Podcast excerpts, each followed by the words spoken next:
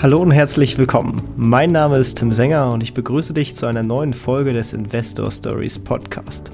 Erfahre von anderen Investoren, wie sie gestartet sind und welche Erfahrungen sie auf ihrem bisherigen Weg gemacht haben. Lass dich von ihren Geschichten, Strategien und Vorgehen inspirieren und schreibe deine eigene Investor Story. Diese Folge wird dir präsentiert von unserem Partner extraetf.com.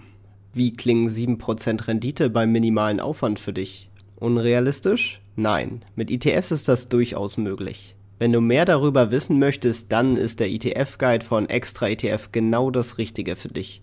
Denn darin erfährst du, was die besten ETFs für deine Sparpläne sind, wie du die optimale Aktienquote für dein Depot findest, wo du kostenfreie Depots und ETS-Sparpläne hältst, wie du dein Depot kinderleicht analysieren und optimieren kannst und noch vieles mehr. Kurzum, in 60 Minuten lernst du alles, was du über ITS wissen musst. Neben top aufbereitetem Wissen erwarten dich ganz konkrete Tipps, die du direkt umsetzen und so mit ETFs durchstarten kannst. Und das Beste zum Schluss, der ETF-Guide ist schon für kleines Geld zu haben und kann online gekauft werden. Das heißt für dich, in wenigen Minuten könntest du direkt loslegen.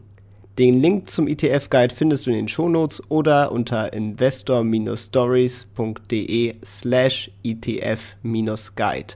Und jetzt viel Spaß bei dieser Podcast-Folge. Hallo und herzlich willkommen zum Investor Stories Podcast. Und heute habe ich wieder einen, ja, schon fast Stammgast dabei mit Markus Jordan. Er ist Gründer und Herausgeber des Extra-Magazins und Betreiber des Anlegerportals extraetf.com ja, war schon zweimal zu Gast, einmal in Folge 19, wo wir so über die Grundlagen von ETFs und äh, in Folge 133 über nachhaltige ETFs gesprochen haben oder beziehungsweise du mit Daniel gesprochen hast. Deswegen freue ich mich, dass du auch das erste Mal jetzt mit mir im Interview bist. Moin, moin. Ja, hallo Tim, vielen Dank für die Einladung und es ist mir immer wieder eine Freude, bei euch aufzutreten als Gast. Äh, das Thema ETFs ist ja auch super spannend und vielfältig. Da gibt es immer eine Menge zu erzählen. Genau, genau. Und deswegen wollen wir uns heute auch so ein bisschen äh, mit, dem, mit der Frage als Thema beschäftigen, wie baut man eigentlich ein Vermögen mit ETFs auf? Und um vielleicht äh, auch alle Anfänger mit abzuholen, vielleicht magst du so in einer Minute mal erklären, was ETFs eigentlich sind. Ja, das Schöne ist ja, da muss man gar nicht so viel erklären und eine Minute geht da locker, weil ETFs super einfach zu verstehende Investmentprodukte sind. Also erstmal ist ein ETF ein Investmentfonds. Ähm, das heißt, du als Anleger zahlst da Geld ein und das Geld wird dann von dem Fonds entsprechend dem zugrunde liegenden Markt investiert. Das kann jetzt im einfachsten Fall vielleicht der deutsche Aktienindex sein, also der DAX. Und äh, nachdem da eben keiner eingreifen muss und irgendwelche aktiven Anlageentscheidungen treffen muss, ist es eben für den Anleger dann ähm, ein sehr, sehr günstiges Investment. Also kurz gesagt, mit einem ETF investiere ich in einen Markt, zum Beispiel den DAX, und partizipiere dann eben an steigenden, aber auch fallenden Kursen. Ähm, ja, ich kriege einfach immer genau die Performance, die der Markt eben gerade gebracht hat. Sehr gut. Das ist äh, eine schöne, einfache Umschreibung. Wer so generell ein bisschen äh, Überblick über die Fachbegriffe quasi und äh, so ein paar Grundlagen haben möchte, dem empfehle ich auch auf jeden Fall nochmal die Folge 19 mit dir, wo äh, du und Daniel wirklich auf die grundsätzlichen Grundlagen eingegangen sind, mit was ist eigentlich eine Aktie ähm, und äh, was sind überhaupt so verschiedene Geschichten, was ist ein Index, Eigenschaften etc. Das möchte ich hier nicht eins zu eins wiederholen, damit wir ein bisschen was anderes haben. Aber vielleicht magst du erstmal so ein bisschen die Philosophie beschreiben, warum denn eigentlich ETFs Sinn machen. Warum kann ich nicht einfach irgendwie einen aktiven Fonds kaufen, den mir mein Bankberater zum Beispiel vorgeschlagen hat? Ja, da gibt es äh, ganz viele Gründe. Ich glaube, die, die erste Überlegung, wenn man sich äh, heute mit dem Thema Geldanlage beschäftigt, äh, dann ist es ja wahrscheinlich dahingehend getriggert, weil man merkt, dass man auf dem Tagesgeld oder Festgeld oder Sparbuch oder wo auch immer man sicher Geld angespart hat, keine Zinsen mehr bekommt. Äh, und man sich dann fragt, okay, wenn jetzt auch noch die Inflation steigt, dann habe ich ja eigentlich also wirklich ein Minusgeschäft. Also mein Geld wird effektiv weniger, beziehungsweise ich kann von meinem Ersparten einfach immer weniger kaufen. So, und dann ist die nächste Stufe, wenn man sich dann auf die Suche nach rentablen Anlagen macht, kommt man irgendwann mal auf die Aktie. Und bei der Aktie habe ich halt langfristig im Schnitt vielleicht eine Anlagerendite von, sagen wir mal, 7%. Da gibt es bestimmte Analysen, wie die weltweiten Aktienmärkte langfristig im Schnitt sich entwickelt haben. Da kann man mit 7% ganz gut rechnen. Und äh, gleichzeitig, wenn ich dann aber auf einzelne Aktien schaue, ähm, sehe ich plötzlich fantastische Renditezahlen. Ja? Also Apple tausende Prozent, Amazon, diese ganzen Technologiewerte. Und die Problematik bei Einzelaktieninvestments, also wenn ich mich dann entscheide, auf einzelne Aktien zu setzen oder auf ein paar einzelne Aktien, Aktien äh, dann habe ich halt das Problem, dass wenn es mal runtergeht mit dem Markt, dass ich dann auch schnell mal 10, 20, 30 Prozent Verlust machen kann. Und mit einem ETF eben, dadurch, dass ich, wie ich vorhin schon erwähnt habe, immer ein Paket kaufe, also nicht nur eine Aktie, sondern 30 beim DAX oder sogar 1700 beim MSCI World oder sogar beim, äh, es gibt einen Index, äh, einen ETF von Vanguard auf den FTSE All World, der hat sogar 3700 Aktien in einem ETF. Da kannst du dir vorstellen, dass ich extrem breit gestreut bin. Das sichert mir dann bei Marktdrückgängen einfach, ähm, schützt mich vor Verlusten. Natürlich werde ich auch gewisse Verluste machen, aber halt nicht so viel. Auf der anderen Seite kann ich natürlich auch nicht tausende Prozent von Gewinn machen.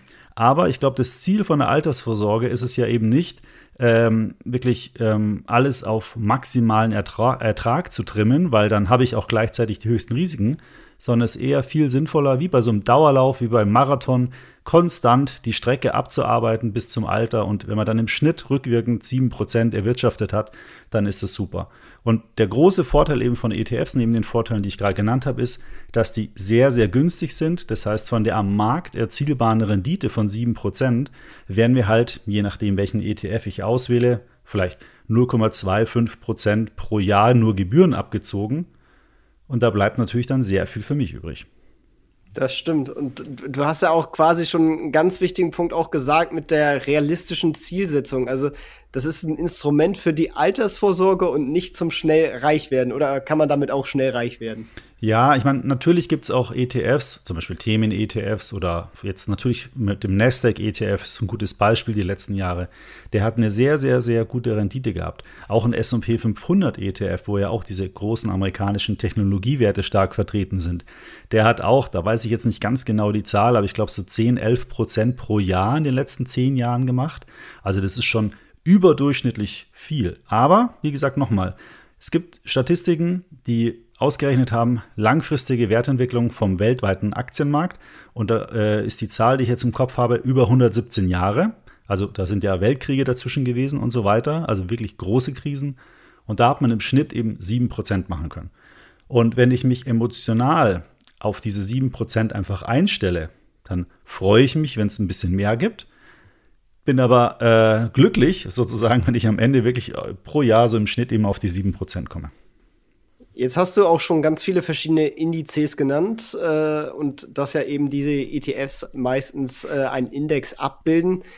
Wie findet man dann den passenden Index für sich? Weil, also selbst wenn man jetzt sagt, man, man will über die ganze Welt streuen, damit man eben möglichst geringes Risiko hat, aber trotzdem die, die breite Marktrendite mitnimmt, auch da gibt es ja verschiedenste zur Auswahl. Ja, das ist leider momentan nicht mehr ganz so einfach. Und zwar, weil die Vielfalt einfach so riesengroß geworden ist.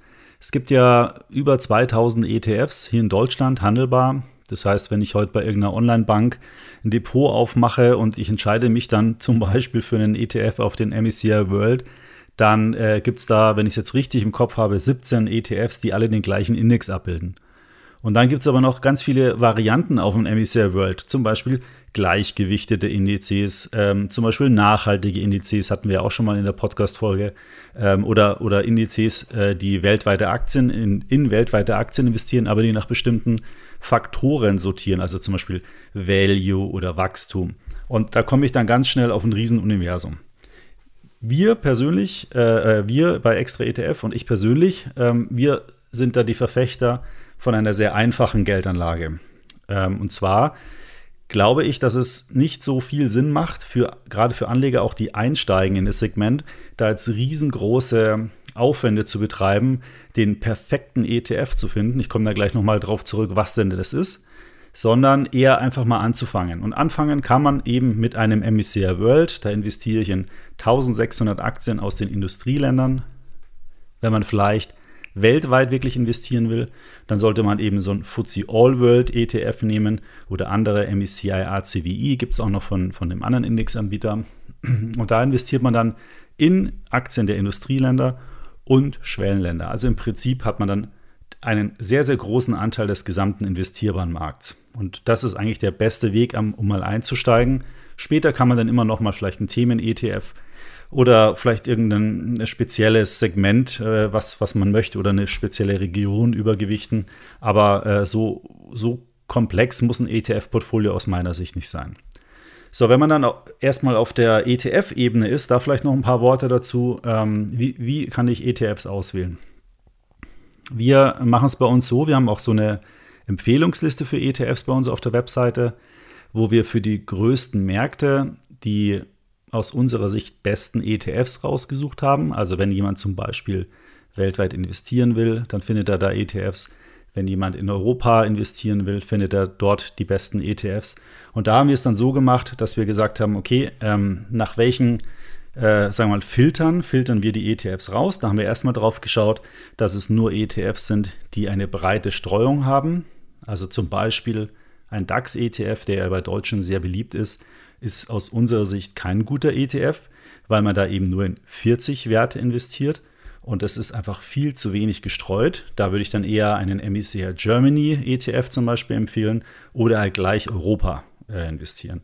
Also die müssen breit gestreut sein. Dann sollte der ETF mindestens fünf Jahre am Markt sein, weil man dann damit eben sicherstellen kann, dass entsprechend ja, Investoren da schon äh, aufmerksam geworden sind, weil man sicherstellen kann, dass das Produkt bei, bei Direktbanken zum Beispiel in Form eines Sparplans angeboten wird. Und das, der ETF ist einfach ähm, ja, kein, kein neues, noch nicht getestetes Produkt, sage ich mal, sondern ist einfach schon länger am Markt. Und dann sollte mindestens 100 Millionen Euro Fondsvolumen drin sein, weil wenn es niedrigeres Volumen ist, dann ist es entweder bedingt dadurch, dass es ein neuer ETF ist, ein Produkt, was eben noch nicht so lange am Markt ist, oder es kommt bei den Investoren nicht an, ist also vielleicht nicht gut, also die Performance, die er gebracht hat, ist nicht gut. Und deswegen kann man sich da bei 100 Millionen immer ein bisschen äh, schützen und sagen, okay, da sind schon eine Menge Investoren drin und dann macht es Sinn.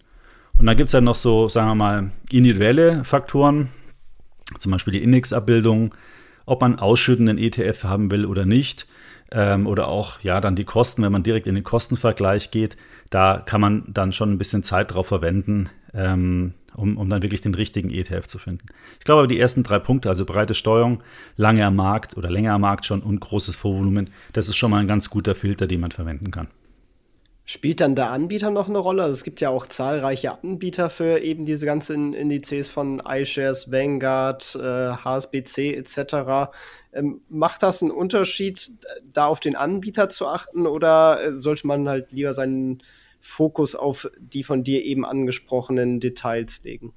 Naja, die beste Möglichkeit eigentlich, also den besten ETF herauszufinden, wäre ja letztendlich dann ein Performance-Vergleich. Also, dass ich mir wirklich anschaue, welcher ETF hat welche Wertentwicklung gemacht. Und wenn ich jetzt zum Beispiel mir alle 17 ETFs auf den MSCI World anzeigen lasse und ich mir dann die Wertentwicklung für bestimmte Zeiträume anzeigen lasse dazu und dann vergleiche, dann komme ich vielleicht dann auf einen ETF von einem Anbieter, den ich so vom Namen her vielleicht noch gar nicht gekannt habe, also oder vielleicht nicht so gebräuchlich ist. Ähm, zum Beispiel HSBC hast du gerade genannt. Ähm, und äh, die meisten Anleger werden vielleicht eher Produkte von X-Trackers, also der DWS oder iShares oder vielleicht Vanguard kennen.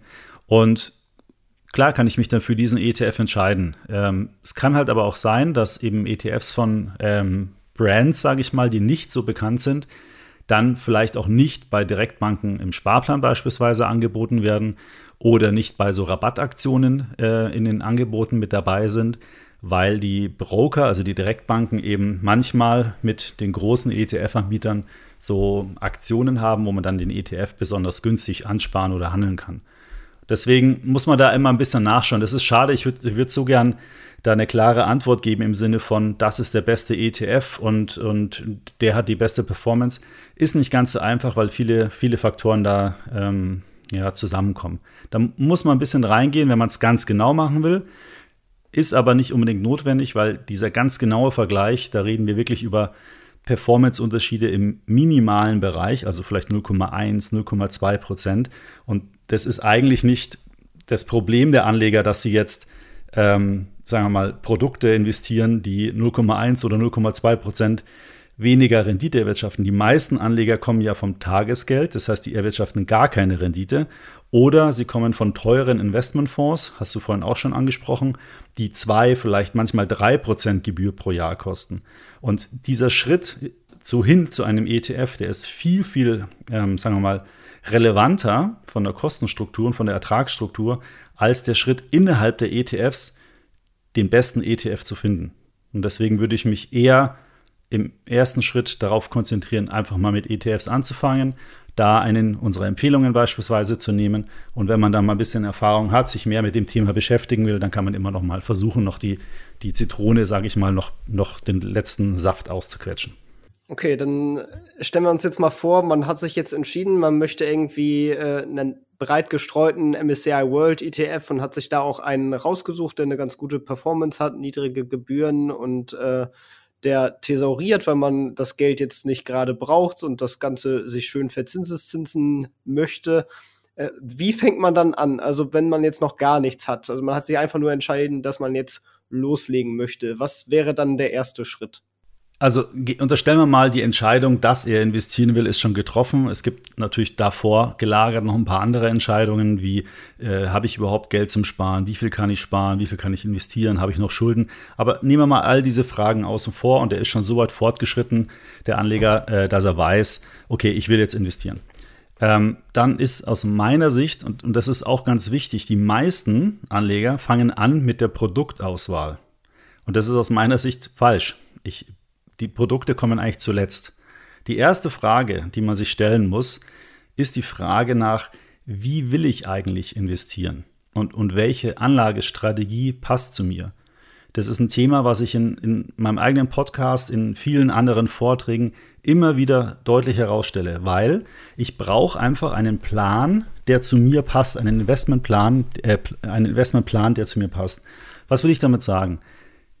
Wenn ich die erste Entscheidung eines Anlegers ist ja, ich will Geld investieren, weil ich will Rendite machen. Was da immer vergessen wird, ist die Frage, wie viel Risiko bin ich denn eigentlich bereit einzugehen? Ich mache mal ein Beispiel.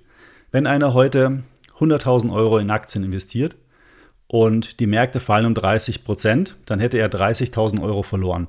Ich sage jetzt mal Golf, im Wert eines Golfes, also VW Golf. So, und da muss man sich ja fragen, wie fühle ich mich denn dabei? Bin ich überhaupt bereit, dieses Gefühl und dieses Risiko auch wirklich einzugehen?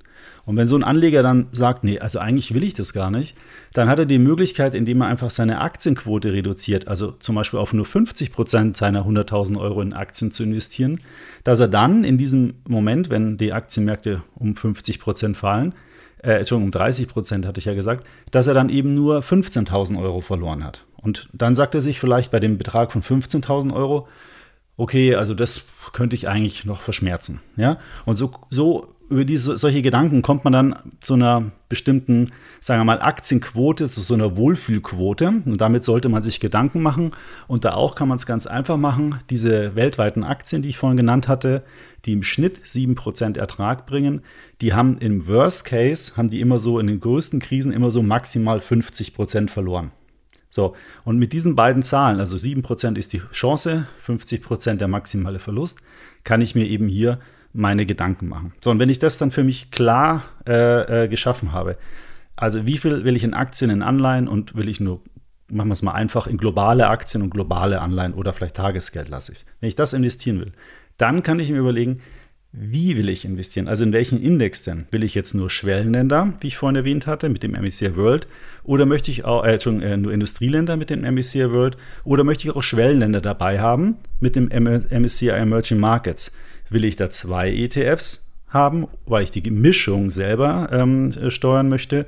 Oder kaufe ich mir so einen FTSE All World ETF, wo dann beide äh, nach, äh, äh entsprechend äh, gewichtet sind nach der Marktkapitalisierung? Und wenn ich das dann auch für mich entschieden habe, dann fange ich an, mir die richtigen ETFs dazu zu suchen.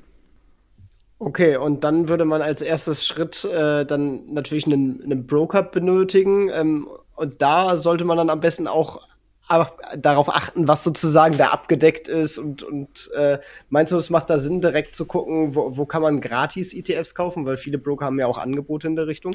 Ja, ähm, genau. Also das ist mittlerweile ein bisschen einfacher geworden, weil es gibt ja so Neo-Broker wie Scalable Capital oder Trade Republic, die sehr günstigen Handel anbieten, wo dann jeder Trade nur ein, zwei, drei Euro oder so kostet. Also sehr, sehr günstig. Ähm, im, Gegenüber, äh, Im Gegenzug bei so klassischen Direktbanken werden halt dann schon mal fünf bis zehn Euro oder mehr äh, pro Transaktion fällig. Wir bei uns auf der Webseite ähm, haben das so gelöst, wenn man sich ein, ein ETF anschaut, also die Profilseite eines ETFs, ähm, dann gibt es eine, einen Reiter, der eine heißt Sparplan und der andere heißt Orderkosten. Und da ähm, zeigen wir dem Nutzer dann an, ähm, dieser ETF, den er jetzt ausgewählt hat, bei welcher Bank ist er zu welchen Konditionen sparplanfähig und auch zu welchen Konditionen handelbar.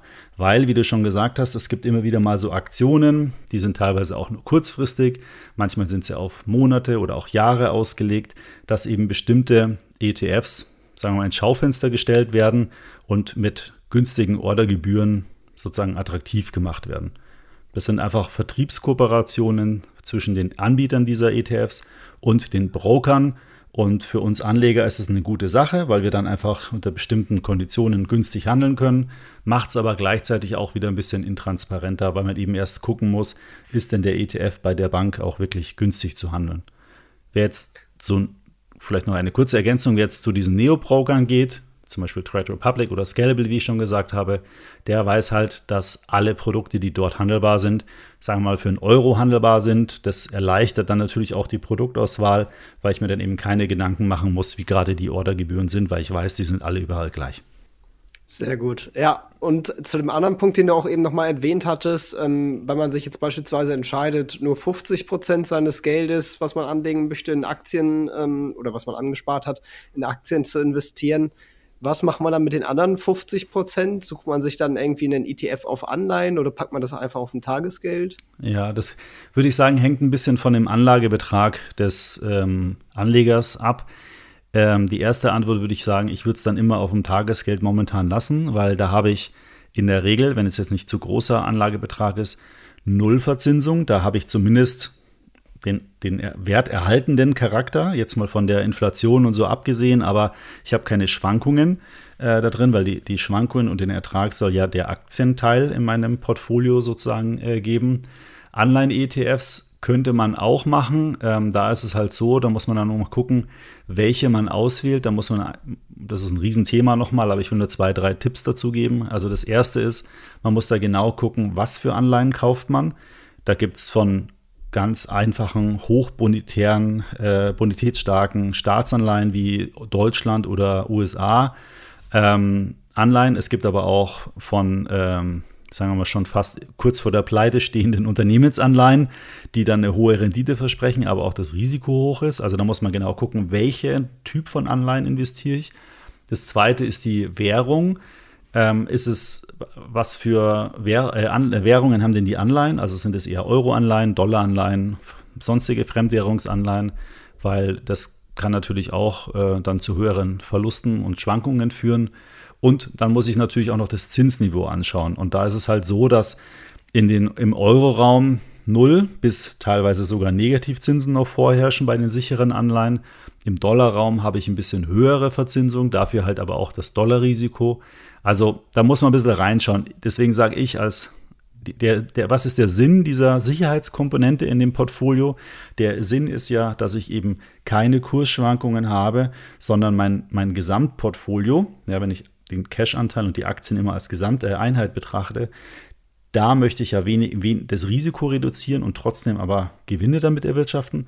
Deswegen kann man aus meiner Sicht durchaus ähm, Tagesgeld da, äh, ein Investment in Tagesgeld da äh, vorziehen, anstatt in Anleihen zu gehen. Wenn die Zinsen mal ein bisschen steigen sollten, dann ähm, ist das vielleicht wieder eine Alternative. Ich selbst mache es beispielsweise auch so. Ich habe mein Anlagekapital gedanklich, ähm, also in einer Summe und den einen Teil habe ich 100% in Aktien-ETFs, aber die Cashquote habe ich bei mir auf dem Tagesgeld. Und in der Summe ist es für mich eben dann, ich schätze mal, dass ich so 60% Aktienquote momentan habe, so um den Dreh.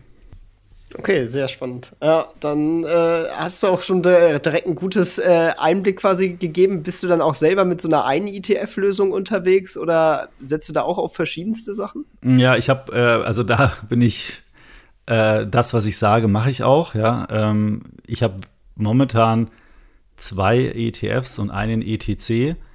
Also ein Großteil des Vermögens ist in einem einzigen ETF und zwar in einem ETF auf Industrieländer, Aktien global Industrieländer, also sowas wie den MSCI World, nur von einem anderen Indexanbieter. Und dann habe ich noch ähm, mir irgendwann mal eine ganz kleine Position äh, Goldminenaktien gekauft, weil ich gedacht habe, dass äh, wenn die Inflation anzieht, dass dann vielleicht auch Gold anzieht und dann äh, entsprechend auch die ähm, Goldminenkurse steigen werden. Aber das ist eine ganz kleine Position. Und dann habe ich noch einen relativ großen Anteil äh, Gold.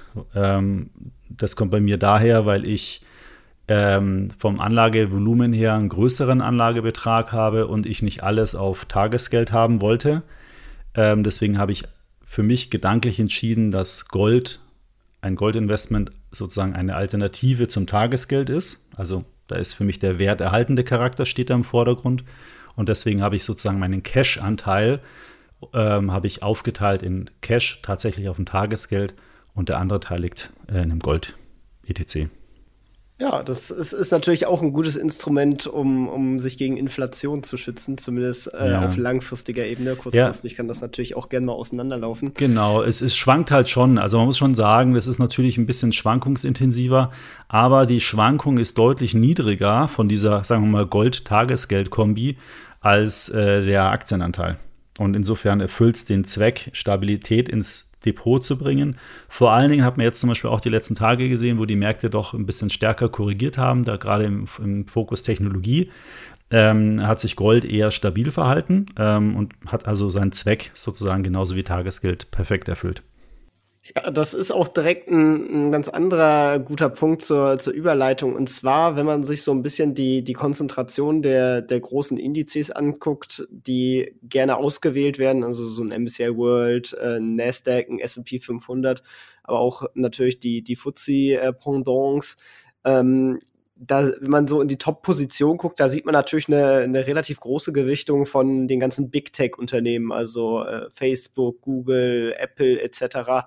Ähm, siehst du das als ein Risiko, dass diese da verhältnismäßig hoch gewichtet sind, äh, weil die ja meistens dann auch schon gut 10% von, von so einem Index ausmachen, teilweise mehr, teilweise ein bisschen weniger? Ja, also ähm ich hatte mir diese Gedanken persönlich auch schon mal gemacht, weil ich habe ja gerade erzählt, ich habe einen größeren Teil meines Vermögens in dem Industrieländer-ETF. Und wenn ich mir da die Gewichtung anschaue, und das kann man ja zum Beispiel auch mit unserem extra ETF Finanzmanager ja super machen, dass man da sein Portfolio reintippelt, habe ich gemacht. Und dann habe ich mir die Allokation anzeigen lassen. Und in der Tat, wie du gesagt hast, da sieht man, dass so Apple, Microsoft, äh, Amazon, Alphabet, ähm, ja, Tesla dürfte auch schon da oben sein. Äh, diese großen Werte machen einen sehr hohen Anteil äh, im Portfolio aus. Ähm, von diesen 1600 Werten, die da drin sind, einen sehr hohen Anteil. Wenn man dann die Sektoren sich anschaut, ist Technologie stärker übergewichtet, USA ist sehr stark übergewichtet. Und da habe ich mir dann auch schon gedacht, sollte ich da nicht vielleicht mal ein bisschen was umschichten? Und meine Überlegung war, und ich hätte mir dann das Portfolio kopiert von mir und habe dann überlegt, okay, wie könnte ich denn jetzt das Portfolio umschichten, um diese USA-Gewichtung, die Sektorgewichtung und ähm, die Top-Holdings ein bisschen zu verändern. Und dann hatte ich, es ist noch nicht ganz fertig, die Überlegung, aber ich hatte mir dann gedacht, okay, wenn ich jetzt den Industrieländer ein bisschen reduziere ähm, und dafür Europa und Asien-ETFs reinkaufe in das Portfolio, dann habe ich zwar nicht mehr nur einen ETF, sondern drei, aber gleichzeitig äh, reduziere ich halt den USA-Anteil. Bei Europa ist tendenziell nicht so technologielastig, also ich reduziere mir auch den Technologieaktienanteil und ähm, in dieser Umschichtung verändern sich dann auch nochmal die Gewichtungen beziehungsweise die Top-Werte, die äh, werden etwas auch nach unten gezogen. Also ich habe nicht mehr so hohe Einzelgewichtungen bei den Top-Technologiewerten. Das fand ich eigentlich gar nicht, gar nicht schlecht, das so zu machen. Ähm, ich habe es noch nicht umgesetzt, aber das hatte ich mir überlegt. Ähm, man könnte es natürlich auch anders machen, indem man eben sich dann verabschiedet, sagt, okay, ich mache eben keine Investments in den MSCI World oder in einen weltweiten Industrieländer-ETF, sondern ich stelle mir das auf Regionenebene selber zusammen. Dann könnte ich mir halt ein MSCI USA, ein MSCI Europa, irgendeinen der MSCI Asia oder Japan ETFs mit reinnehmen, vielleicht noch Lateinamerika. Ähm, und dann kann ich mir die Gewichtungen selbst zusammenstellen. Das wäre auch eine Möglichkeit. Ja, gerade dieses Allokationsding, ähm, dafür gibt es natürlich auch äh, verschiedene Anbieter, die das für einen übernehmen wollen, weil wenn man in, die, in diese Richtung googelt und sich über ETFs informiert, dann landet man früher oder später auch gern mal bei dem heißen Thema Robo-Advisor, die mhm. ähm, ja doch schon in zahlreicher Menge mittlerweile auch aufgepoppt sind. Was hältst du von diesen ganzen Robo-Advisern und vielleicht für diejenigen, die es noch nicht kennen, äh, was ist das eigentlich? Ja, also vielleicht fangen wir mit der zweiten Frage an. Ähm, was ist das? Letztendlich ist es ein äh, Vermögensverwalter, der auf einem digitalen Wege stattfindet. Das heißt, über, über mein Handy, über eine Webseite kann ich da ein Depot eröffnen, kann ich dort Kunde werden, zahle dann Geld entsprechend auf mein Konto ein und der Verwalter, wie der Name schon sagt, kann das dann eben dort verwalten. Das heißt, er kann Transaktionen durchführen, kann aber nicht Zwecküberweisen, beispielsweise ohne Kundenauftrag, aber er kann zum Beispiel Käufe und Verkäufe stattfinden. Und im Rahmen dieses, dieser Depot- und Kontoeröffnung äh, definiert man eine Anlagestrategie, wie der Verwalter das Geld investieren soll, also in welchem groben Rahmen. Ich sage jetzt mal vereinfacht gesagt, mit welcher Aktienquote. Und dann kann der Verwalter innerhalb dieser Anlagestrategie selbst entscheiden, wie er das macht. Und da gibt es eben, die meisten nutzen dabei eben ETFs aus den ganzen Gründen, die ich vorher auch schon genannt habe. Ich persönlich, ähm, das ist dann der erste Teil der Frage, finde die Dienstleistung und das Angebot von digitalen Vermögensverwaltern eigentlich gut, aber es ist nicht für jeden das geeignete Produkt. Habe ich früher ein bisschen anders gesehen, mittlerweile sehe ich so. Und zwar, ich vergleiche das auch immer so ein bisschen mit Kochen. Ja? Wenn ich jetzt selbst Spaß dran habe, mir Zutaten zusammenzusuchen oder vielleicht ein sehr einfaches Gericht kochen will, also ein einfaches ETF-Portfolio haben will mit nur einem ETF oder zwei, ähm, dann ist, dann kann ich das selbst machen. Da bin ich der Selbstentscheider, dann suche ich mir ein günstiges Broker-Depot, mache da meine Transaktionen, Geldanlage ist erledigt, man hat eine Top-Geldanlage zu äh, niedrigsten Kosten. Ja? Und mit zwei, drei ETFs, so wie ich das zum Beispiel mache, hat man ein hervorragendes ETF-Portfolio. Es muss nicht komplex sein. Wenn man das nicht möchte, dann könnte man als nächste Alternative sagen, ich will alles selber machen, aber ich will mich nicht mit dem Thema Portfolio zusammenstellen auseinandersetzen. Dann könnte man beispielsweise, das haben wir jetzt noch nicht besprochen, Portfolio-ETFs ähm, nehmen. Das sind quasi ETFs, die nicht einen, einen DAX oder einen MSCI Europe oder MSCI World abdecken, sondern ein Portfolio aus verschiedenen ETFs. Also ich habe quasi das Portfolio zu mitnehmen, wenn man so will. Und das wäre die andere Alternative. Und die dritte ist eben, wenn ich gar nichts machen will, sondern nur Geld einzahlen, auszahlen, dann ist der Robotweiser was für mich. Alle drei Anlagestrategien machen Sinn, bieten eine gute Anlage. Der Unterschied ist im Wesentlichen die Kosten, weil wenn ich es selbst mache, selbst mit meinem Gericht koche, dann habe ich so gut wie keine Kosten. Wenn ich es in so einer Verpackung mit so einem Portfolio-ETF mache, dann haben die günstigsten 0,25% Kosten pro Jahr, die teuersten wahrscheinlich so 0,75% pro Jahr. Und wenn ich es komplett auslager, ich sage jetzt mal, wenn ich ins Restaurant gehe, mich bedienen lasse, mich nur hinsetze, da wird gekocht, abgewaschen und so weiter. Also ich habe Full Service, das wäre dann der Robo-Advisor. Da habe ich dann halt Kosten so von vielleicht einem halben Prozent bis 1,5 Prozent. Und da muss sich jetzt der Anleger halt selbst entscheiden, welchen Grad an Eigeninitiative möchte ich haben und sich, kann sich dann aus dieser, ähm, sagen wir mal, Palette, wie eben erläutert, das Passende raussuchen. Wenn Robo-Advisor, dann plädiere ich allerdings auch da sehr stark auf die Kosten zu schauen. Und da gibt es zum Beispiel Anbieter wie Raisin Invest, Quirion, Grony, ähm, Evergreen, wen haben wir denn dann noch? Ja, also es findet man bei uns alles auch auf der Webseite in, in dem Bereich Robo-Advisor, ähm, die super Strategien haben, auch zu einem super günstigen Preis. Und dann ist es auch eine gute Alternative. Es kommt immer ein bisschen darauf an, was man halt selbst an Energie reinstecken will. Das war eine sehr schöne bildliche Erklärung. Also äh, war wirklich sehr, sehr schön erklärt. Das, ja, die, die äh, Portfolio-ETFs, äh, das hab, die Portfolio-ETFs, das habe ich ganz vergessen, das ist so der Lieferservice. Ja, da sucht der Anleger sich aus der Karte das äh, Gericht aus, also ist aktiv beim selber sozusagen auswählen, bestellt auch noch selbst, aber es wird dann geliefert. Ja, also se selbst kochen, Lieferservice, äh, Restaurant, das ist so die Analogie. Top, sehr gut. Dann kämen wir jetzt auch noch mal zu unserer Eingangsfrage äh, zurück. Und zwar, ähm, wie baut man sich eigentlich ein Vermögen auf mit ETFs? Jetzt hast du schon gesagt, äh, wenn man da mit einem äh, attraktiven Risikoprofil, sage ich jetzt mal, reingehen will, wo man jetzt auch nicht zu viel Risiko eingehen möchte, indem man halt über die ganze Welt streut, dann kriegt man auch seinen Anteils äh, Aktienanteil so circa 7% Durchschnittsrendite langfristig ähm, ja, pro Jahr. Mhm. Ähm, dann wird man ja sozusagen nicht reich. Also das ist ja klar, denke ich mal, jedem mittlerweile. Ähm, das heißt, die, die, der Vermögensaufbau kommt primär aus dem Sparen. Und äh, vielleicht magst du auch noch ein paar äh, Worte dazu sagen, ob man ähm, sich dann vielleicht einfach eine Sparmentalität dazu holen sollte und dann quasi sukzessiv äh, in ETF-Sparpläne äh, nutzt, um halt über die Zeit halt quasi ein großes Vermögen aufzubauen und dann mit den Zinseszins das halt weiter zu vergrößern oder auch möglichst früh anzufangen, damit man halt umso mehr von diesem Zinseszins äh, profitiert. Ja. Also die, das ist immer lustig, ja, wenn man über das Thema, äh, wie viel sparen, will ich reich werden und so weiter, das definiert ja immer jeder anders. Ja, was ist reich? Für den einen ist eine Million äh, überhaupt nicht reich, äh, sondern für den anderen sind 10.000 Euro Riesenreichtum.